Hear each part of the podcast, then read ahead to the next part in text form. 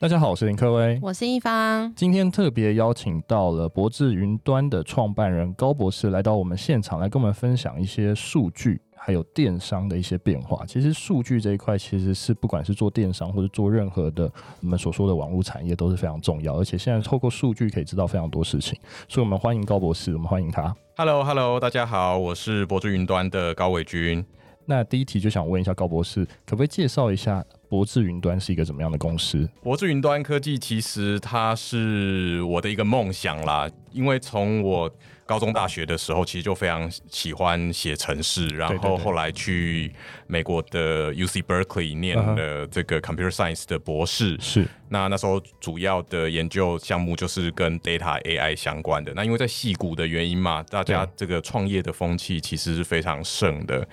那后来念完书以后回到台湾，其实心里面就一直想着说，哎，有没有一个机会可以在台湾也成立一个软体公司，然后可以把这个产品做到很棒，然后可以面向国际的市场。嗯，然后因为其实台湾的软体业过去有一些成功的案例，但是能够真正走向国际市场并不是非常多，所以回台湾以后就一直有这样子的一个梦想，然后所以创立了这个公司。对对对，然后也希望说透过这个就是自动化还有 AI 的这些技术，能够帮我们的客户能够持续的做服务跟价值这样子。了解。那那我想问一下高博士，像刚刚高博士有讲说之前在戏谷待过嘛，所以当时在戏谷是一个什么样的氛围？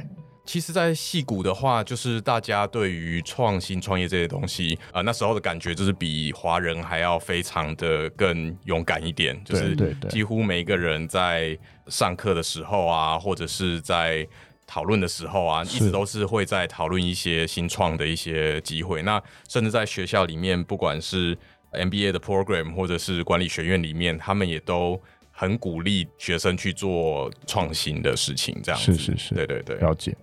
哎，那我想问一下高博士，现在是在博智云端负责的职位，还有负责的项目？哦，因为就是像你刚刚介绍的啦，我是博智云端科技的创办人嘛。那呃，我不知道之前你应该访问过蛮多创办人的，没有没有，创办人基本上就是一个。校长兼撞钟兼扫厕所打杂的一个职务，但我自己的最大的兴趣还是在就是怎么样去设计这个我们的产品，然后让这个产品能够真正服务到我们的客户。是我们的团队也是一样，就是假如客户能够从我们这边能够得到一些 insight 或觉得得到一些帮助，其实都是对我还有对我的团队，其实都是一个最大鼓励。这样子，了解。那我想要就是想要问一下博智云端的产品有一个蛮特别的，就是 Omni Segment。那这个产品是一个什么样的产品？Omni Segment 它是一个 CDP 加上 Marketing Automation 的一个产品。可能很多人会问 CDP 是什么东西？是是是，CDP 是什么东西？CDP 其实在台湾最近一个越来越热门的一个领域啦，就是它是所谓的 Customer Data Platform。是，那 Customer Data Platform 理论上是一个把所有你顾客的资讯整合在同样一个平台的一个地方。是，简单的讲一下，就是说，其实大部分的电商主应该都有听过 Google Analytics。对 GA，对，那 GA 这个东西其实跟 CDP 有一点点相近，但是最大不同的地方是因为电商它拥有自己的客户的资料，Google Analytics 它虽然可以帮你收集很多资料，可是你并不会知道是你的哪一个客户在你的网站上做出了这些行为。是，所以讲的更白话一点，就是说在 Google Analytics 里面，你很容易看到说，哎，今天到我网站的人可能有一千个人。然后有十个人做了购买，对，那这时候你可能会很好奇，说剩下来的九百九十个人到底是谁？对，然后你会想说，哎，我能不能去更好的服务这九百九十个人？那这九百九十九个人里面，其实可能有一两百个人其实是你以前的客户，对，你有他的联络的资料，然后他在你的网站上的行为，其实可以跟他就是的账号可以做对应的。那这一群客户，其实，在 CDP 里面就可以看到说，哦，你有一群老的客户回来了，然后他对什么东西有兴趣，那你其实可以更好的去服务这些客户，这样子。所以我等于说 CDP 这个顾客数据平台，就代表说是可以 correct 所有的一些 data，还有顾客数据的一些我们所说的一些分析的方式嘛。对对对对对，它其实就是一个数据搜集的平台跟数据分析的平台。嗯，这边因为又讲到数据嘛，其实大家都会可能最近有听到这个所谓的第三方的数据，或是第三方的 cookie 这部分可能会呃越来越被受限。是，那其实可能很多人搞不清楚什么是第一方数据，什么是第三方数据。没错，对，那就是我们其实很喜欢跟朋友用一个比方啦，用一个譬喻，就是说，其实每一个电商它都拥拥有很丰富的第一方数据。是，那我们就拿一个线下的例子来讲好了，可能就是每个人可能有习惯去的。早餐店对不对？对对对。那当你去一个你常去的早餐店，哎，你走进去，然后老板娘看到你，因为都很熟了嘛，都认识你了，他就说：“哎，这帅哥，你今天是不是要这个汉堡加蛋，然后那个奶茶不加冰？”对。所以因为是你的喜好，你平常每天都这样点。对对，那你可能听到这样子，你会觉得说：“哦，好温馨哦，这个老板都记得我的需求。呃”行为对。对，你不会觉得说：“哦，这个老板怎么在刺探我的？”喜好一般来讲不会这么，不会这么敏感，你会觉得说，哎、欸，这个老板真的有用心。对，那这个东西在电商领域来讲的话，其实因为传统在靠的是流量经营，反而就比较忽略到了就是第一方数据的收集跟个人化的这部分。对对，那刚刚的这个老板的这个知识，其实就是第一方数据啦，就是老板自己去理解了这个客人在他店里面的行为，累积下来的知识，这样子。嗯哼。那第三方数据呢？因为刚才都提到第一方，所以第三方数据会指的是什么？对，那第三方数据的话，就比较这个可怕一点了，可以这么说。对对对对。其实国际上面有这个像 Google 啊、Facebook 啊这样的巨头，然后呢，相当于是他呢，你可以说买通了很多店家，或是买通了这个很多间谍。那第三方数据的意思就是说，这个早餐店老板呢，他可能呢。就真的很好奇，说每一天这个进来的顾客都在做什么？是，是，所以呢，他可能就假设他买得到这个第三方数据，他可能就是找一个侦探，然后跟着这个这个你的顾客。所以呢，今天你可能走到这个店店里面以后，他就说：“哎、欸，帅哥啊，你昨天跟你的这个女朋友去了这个某某的这个医院看病，对，是不是感冒了？那我们今天奶茶喝热的好不好？嗯，对，那你今天可能就会觉得哦。”有一点点可怕，他怎么知道我去医院看了病了？然后，所以我要喝热奶茶这样子。了解，了解。对，那这个讯息本来不是你身为这个店家会知道的讯息，是因为你去购买了这样子第三方的数据，所以你会知道这样子的讯息。所以，为什么这个非常多人对于隐私权跟第三方数据会有很大的疑虑？其实就在这边，因为。你在非常多不同地方留下来的数位的行为，其实你不一定想要分享给 Google 或是 Facebook 或是其他去登广告的这些电商这样子。了解。那我想问一下，就是等于说第三方数据，如果现在 Cookie 是被封的话，它对电商或者对数据这上面有什么影响？其实就电商来讲啊，我觉得就是过去其实真的非常的在依靠这个。Google 跟 Facebook 的技术跟 data，对，所以所以刚刚的例子其实可能还不太好一点，就是说呢，其实那个早餐店老板娘，其实她买到第三方数据，并不是告诉他说这个人喜好是什么，他是告诉他说他会把这个人带进来，然后呢，你就给他这个热奶茶就对了。是这个第三方的数据，其实还是掌握在这个。Google，呃、Google 跟对对 Facebook 上面，这个老板其实对这个人还是一无所知的。了解。那讲回来的话，就是说，在这个第三方的这个 Cookie 被封锁的状况下，其实对这个老板来讲，其实有可能是一个好的机会，因为他如果更用心的去经营他的客户，对，了解利用他的第一方数据，对，那么他在其他人还在疯狂的依靠第三方数据来做客户运营的同时，他就有可能在这。边能够更巩固他的客群，这是其中一个。那另外的话，就是说第三方数据越来越少的情况下，其实投放广告的效果是会越来越差的。了解，了解。那所以等于说，我们这样回过头说，第一方数据就有点像是这个网站的私域流量，应该会是这样讲，可以这么说。就是他自己营运他自己 correct 的一些东西。可以这么说。那第三方数据就有点像是外面给他的，像是 Line 的资料或者是某个平台的资料嘛。可以这么说，对。了解。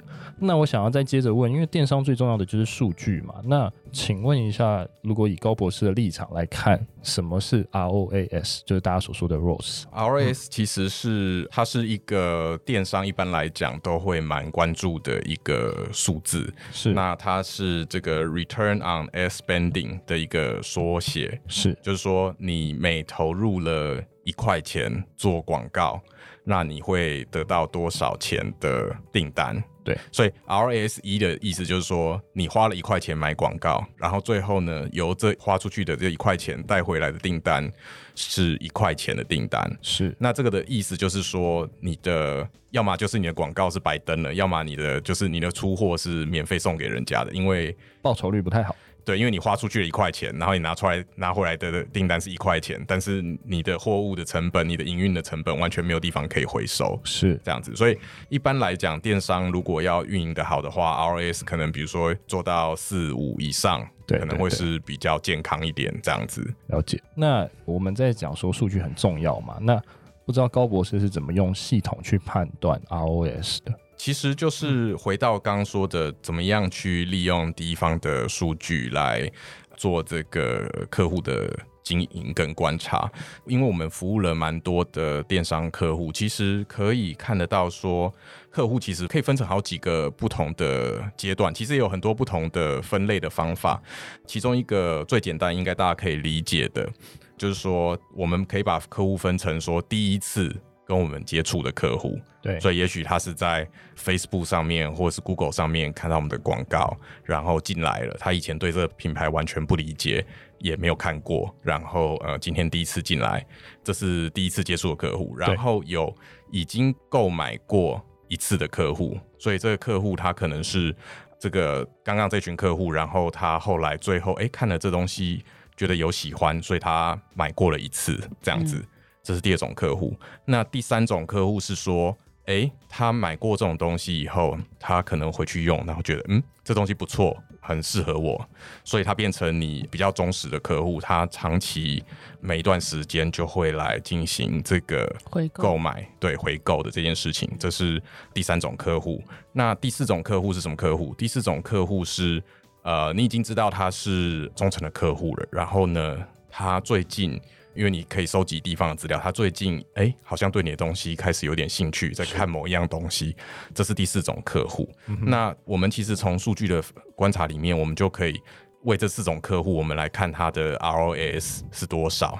Typically，我们的客户从他的数据可以看出来，第一种客户就是那种第一次从网站上看到完全不认识你进来的这种的投放的 ROAS 的成效，大部分就是在一左右。对，所以基本上就是你的所有钱拿去投广告了，然后东西是送给这个客户的概念。了解。对，所以其实变成对电商来讲很重要的事情是要怎么把第一种客户 convert 成后面的客户。第二种客户就是说他已经购买过一次了。的这这一类的客户，那购买过一次的这一类客户，假设呢，你又再用其他的方法触及他，或者用广告触及他，这类的客户一般来讲，ROAS 可以做到二以上，嗯，这样，所以其实，在广告效率来讲，从一变到二，就是已经好了一倍了，嗯，对。但它还不是很理想，因为我们希望我们的 ROAS 可以做到四或五嘛，就表示说这个广告的成本可能占我们总营业额可能二十 percent 以下这样子。第三种客户就是说他经常来购买的这这类客户，那这类客户其实你去做适当投放，他的 ROAS 可能可以一般来讲可以比如说做到七到十，嗯哼，对。那这类客户其实就是值得经营的。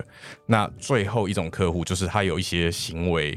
他已经是忠诚的客户，他回到你的网站去搜寻他想要的产品，或者是他甚至把一些产品加到他的最爱或者加到购物车。嗯。那你知道了以后，你比如说给他适当的提醒，或是给他一个老顾客的优惠这种，嗯，那这种经营的成效，通常 ROAS 可能很容易就可以到几十甚至破百。这样子，我想问一下高博士，你刚才在讲这些的分群分众，它等于说就是您您所说的分众行销嘛？我们把它下 tag，把它分群，所以等于说分群分众对数据来说其实是非常重要的。对，它是像这类的分群分众是一种分群分众的方法，是。但分群分众还有非常多不同的分群分众的方法，但是大家可以知道，其实用刚刚这个简单的例子，其实你就会知道说，顾客如果做适当的分群分众，每一个顾客需要的东西，它所能造成的效果是不同的。了解。然后又可以看到说，哎，其实刚刚最有价值的这些客户，对，也就是从第二群到第四群这些 ROAS 可以大于二以上的客户。对，这些资料其实都是电商主自己可以掌握的。了解，只有第一群这种流量带进来的，是电商主自己不能掌握的。对，那对我们来讲，其实我们不会说，哎，那第一群客户就不要，因为对大部分的电商来讲，其实一直能够有新的客户进来，去了解他的品牌跟产品是很重要的。但是在注意这个第一群客户的同时，不要忘记一定要把。第一群客户转成第二群、第三群、第四群，嗯，这样子你在第一群的客户投资进去的广告成本才能够回收。这样子，了解了解。那我想问一下，就是电商有什么样的方法可以降低这个行销的成本吗？其实刚刚这些分群的方式就是其中一个可以降低行销成本的方法。嗯。比如说，你今天原本是把所有的广告预算全部都投，欸，应该说行销预算全部都投在广告上面。也许你应该要把，比如说七成的或者八成的预算投在广告上面，但是其中两成的预算你应该要来做你的现有客户的经营，培养出你最忠诚的一块的客户。嗯。那这样平均下来，你的行销的费用的有效的程度就会改善。这样子。嗯。那有什么实际的案例可以跟我们分享这个降低广告预算的方式吗？刚刚讲的是其中一种做法啦。那其实呃，我们还有这个呃另外的做法，一个是就是因为大家都知道，其实电商来讲，行销的管道现在越来越多了，除了 Facebook 跟这个 Google 这种雅虎这种投广告以外。电商它可以发 email，它可以发简讯，嗯，然后现在也有很多这种 line 的官方账号，对，那甚至是有些电商有他自己的 app，它可以做 push notification，然后有网站跳出的这种弹跳视窗。那其实这里面的每一个渠道，它的投放的时候，它的费用都是不一样的。举 Line 的例子来讲好了，因为这个去年这个 Line 它的收费方式改变了嘛，从最早的这个几乎是一个吃到饱的方式，变成每人每折一个、嗯、一个费用。对对，那其实蛮多的电商，假如他的 Line 群组里面有几十万人或者上百万人的话，呃，每次做这个所有讯息的群发，对电商来讲，它的成本其实是非常高的。那透过数据的观察，其实是可以发现说，一般来讲，在这个 LINE 群里面，其实对你的讯息真的有兴趣的人，他的比例可能，比如说是十 percent，嗯哼，可能三到六个月里面至少会看一次、点一次的，也许是二十 percent，那这样总共人是三十 percent，对对，对。那也许你在这个 LINE 的行销方面，其实你可以针对对你有兴趣的人。可以增加跟他沟通的频度，然后完全没有兴趣的人，也许你只有在比较大档的活动去通知到所有的人，达到这样子的效果。所以适当的调配之下，其实这样子的行销方式，它的行销的这个花费其实可以减低到半甚至更少这样子。了解，对。那我想要问一下，因为精准分众行销才有办法降低行销成本。那第一题就想问说，怎么样去描绘用户画像？因为用户画像好像蛮重要的。如果以数据方式，怎么去做到用户画像的描绘？其实要描绘用户的画像，是第一个当然要先从数据的搜集和整理开始啦。一般来讲，电商他手上有的，一般来讲就是。过去所谓 CRM 的资料，也就是说这些人的，比如说个人的基本资料啊、生日啊、年龄啊、性别啊、地址啊这种，然后还有一些他这个过去的一些交易的资料，过去什么时间点大概买过什么东西这样子，配合现在 CDP 的技术，可以在。整合更多的资料进来，比如说可以整合这个人在每个不同的行销渠道，他的反应是怎么样，他会不会看，会不会点击，对，然后还可以再收集一些，就是他在电商自己的网站上面的一些行为资料，比如说他最近有没有来看，看了哪些东西，对什么东西有兴趣，做了什么样子的搜寻，对这些资料，当这些资料收集起来了以后。再来，其实可以呃用很多不同的方式对这些的消费者做分群。刚刚提到的这个第一次进来的客户、第一次购买的客户跟忠诚客户这些，这其实就是其中一个分群的方法。那我们经过这样子的分群了以后，其实可以在利用数据的观察，我们就可以观察到这个不同的群它的行为是不同的。对，也就是说。比如说，你可以看到说，这个第一次进来的人，他的这个客单价，就是他购买的时候，这个结账的时候，平均这一单的价格，他可能就不如这个你非常忠诚的客户。是对，然后再来说，呃，已经完成一次购买的人，他再回来买的频率，可能也不如你的这个忠诚的客户。所以这些数据就可数据就可以开始从这边开始观察，然后梳理出你对你客户的了解，了解，然后再从这边再去呃化作你这个行销的一个策略跟思维。了解。那第二题就想问说，怎么样做好 A/B testing？了解。那呃，其实呃，这也蛮有趣的啦，就是说、嗯、呃，很多行销人员，我觉得过去是因为。呃，没有一个好的工具来协助这个行销人员，所以常常很多行销的，一个是有很多想法，其实是有很多想法，但是很难去执行它。那我觉得 A/B testing 是其中一个，就是其中一个。不容易去没有好的工具协助的话，不容易去执行的一个东西。对，那举我们一个客户来讲好了啦，就是说举一个例子来说，呃，我们有一个客户啊，他是希望注册的会员能够做第一次购买的这个比例能够提高。其实蛮有趣的，就是说至少是我啦，我会觉得说，哎、欸，我如果是去一个电商的网站，然后已经去注册，留下我的个人基本资料了。基本上应该就会买了吧，对不对？嗯哼。但是实际上这个购买的比例，其实一般电商来讲，注册以后，实际上购买的人的比例差不多是五十 percent 左右。对。所以其实还有一半的人是注册了以后不买耶。嗯。那在我们的这个客户里面，他们想要提高这个注册以后购买的比例，这个行销人员就想说，嗯，那我在这个。注册以后的三天，假如他没有购买的话，那我发一个折价券好了。对，然后老板说不是，他没有买，绝对不是因为他没有折价券。那到底谁做是对的？我认为价格的因素还是一个最大的考量。这个东西其实对我们来讲，其实是一定是 case by case，对，不一定谁对。对，那要怎么样知道谁对的？唯一的方法就是做 A/B testing。对。那怎么做 A/B testing？那透过我们的系统，它其实就把这些注册的人，然后分成两群。呃，一半的人呢，他发给他一个这个提醒的这个信；另外一半的人呢，他发一个折价券。对。那结果呢，这个 A/B testing 的结果出来，其实呢，有折价券的开信率是比较高的。嗯哼。嗯哼。但是呢，有趣的是，两群人结账的金额最后是。差不多的，所以有发折价券跟没有发折价券，最后结账的金额是都一样。嗯哼，对，这个例子其实不是要说哦，那我们就一定不要发折价券，或是一定要发折价券，而是告诉我们说，A/B testing 其实才是做这些怎么样去行销不同的方法，哪一个比较有效，最终可以给你答案的一个方式。对，了解。那最后就想问说，怎么样可以做好数据的追踪？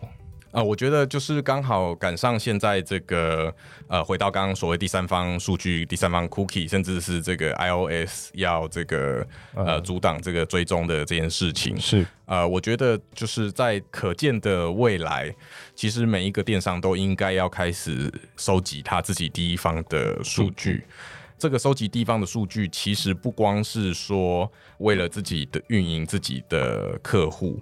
其实，在未来来讲，很多广告的投放，它是会需要变成需要有你的第一方数据去跟它串接，然后把这个行为喂去给它，才有办法做更精准的投放的。所以，未来如果你的第一方数据的这个行为的收集没有做完全的时候，其实你在 Facebook 啊或是 Google 啊这些东西的 retargeting 有可能是会比现在的效果要差很多的。了解，哎，但是我想问高博士，因为我通常知道，不管是电商，不管是我们所说的线下厂商、线上厂商，它的数据都是很分散，然后很凌乱。那这样的厂商，他要怎么样去统整数据，或者把数据去做一个规则化的梳理呢？这个其实真的是一个困难的问题，就是在台湾，其实有很多很多不同的。电商平台是像我们自己的话，其实我们 Omni Segment 就这方面也下了蛮多功夫。我们跟很多电商的平台做了整合，像是呃这个 Cyberbiz 啊、Shopline 啊、嗯、个 Waka。Matrix 啊，甚至这个国际上的这个 Shopify 啊，我们都有做一些整合的动作。那所以在这些平台上面的电商，其实就可以很快的把这样子数据收集的功能给连接起来。是。那我觉得在比较这个更小型一点的电商，呃，我觉得是可以持续的去关注。就是当规模成长到一定的时候，其实这个一定是会需要去。注意跟对对对对的问题，那那时候再来思考说，哎、欸，我们要怎么样把这个东西给呃数据给收集好，然后怎么样去利用这样子的数据？了解。那因为刚刚讲到数据追踪，那我想要再深入问一下，就是说客户是怎么透过 OmniSegment 来提高这个转换率的呢？对，呃，刚刚其实我们一直在说，呃，有关数据的收集的部分。那其实 Omni Segment 它是除了 CDP 是数据收集以外，我们的另外一个非常重要的功能其实是 Marketing Automation，也就是行销自动化的是这一块。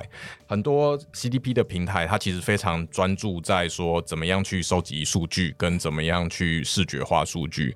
但是对很多电商来讲，就是如果只是能看，没有办法可以很快速的做一些 marketing 的一些自动化的话，其实是会变成啊、呃、比较难应用的。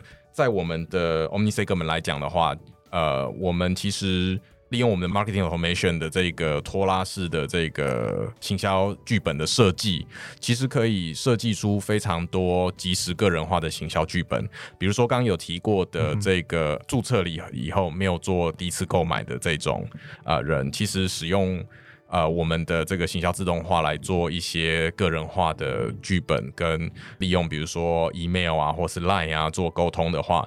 其实可以提高转换利率，提高到十到二十 percent。嗯哼，然后呃，另外也有像是比较个人化的东西，像是比如说生日。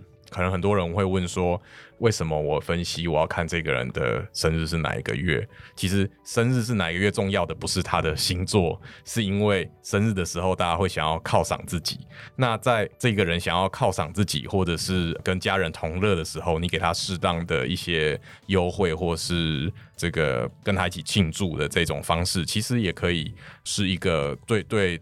这个消费者来讲也是一个温馨跟这个开心的事情，是对，所以其实对我们来讲的话，所有的行销活动，它如果能够回到每一个人以人为中心，然后做到更个人化、更及时的沟通，做跟这个人最相关、最适合的沟通，我觉得这个就是能够提高转换率的一个关键。了解。那最后想问一下，就是高博士身为数据专家，你会怎么建议电商业者要做好数据的管理？呃，我觉得就是因为我们今天也讲到蛮多关于第三方数据跟第一方数据的这些东西，是。对于具有一定规模的电商来讲，这个其实应该是现在马上就一定要开始做的事情。是对。那像我觉得像我们的 Omni Segment 这样子的产品，它可以帮电商把自己的地方的数据收集好，然后利用我们的 Automation 的这个 Engine 可以做数据的分析。还有及时个人化的沟通，然后跟一些 A/B test，跟这些行销成效的追踪，跟持续的优化，我觉得这些是对电商来讲，对未来的几年应该会是非常重要，而且需要去做的。所以等于说，就会建议大家把数据管理好，还有把第一方数据给收集好。那这样子的话，可能对之后的电商发展会是比较有优势的。没错。好，了解。那我们今天谢谢高博士来到现场来跟我们分享关于数据还有关于电商的一些经验。我们谢谢高博士，谢谢，谢谢，谢谢，谢谢。谢谢。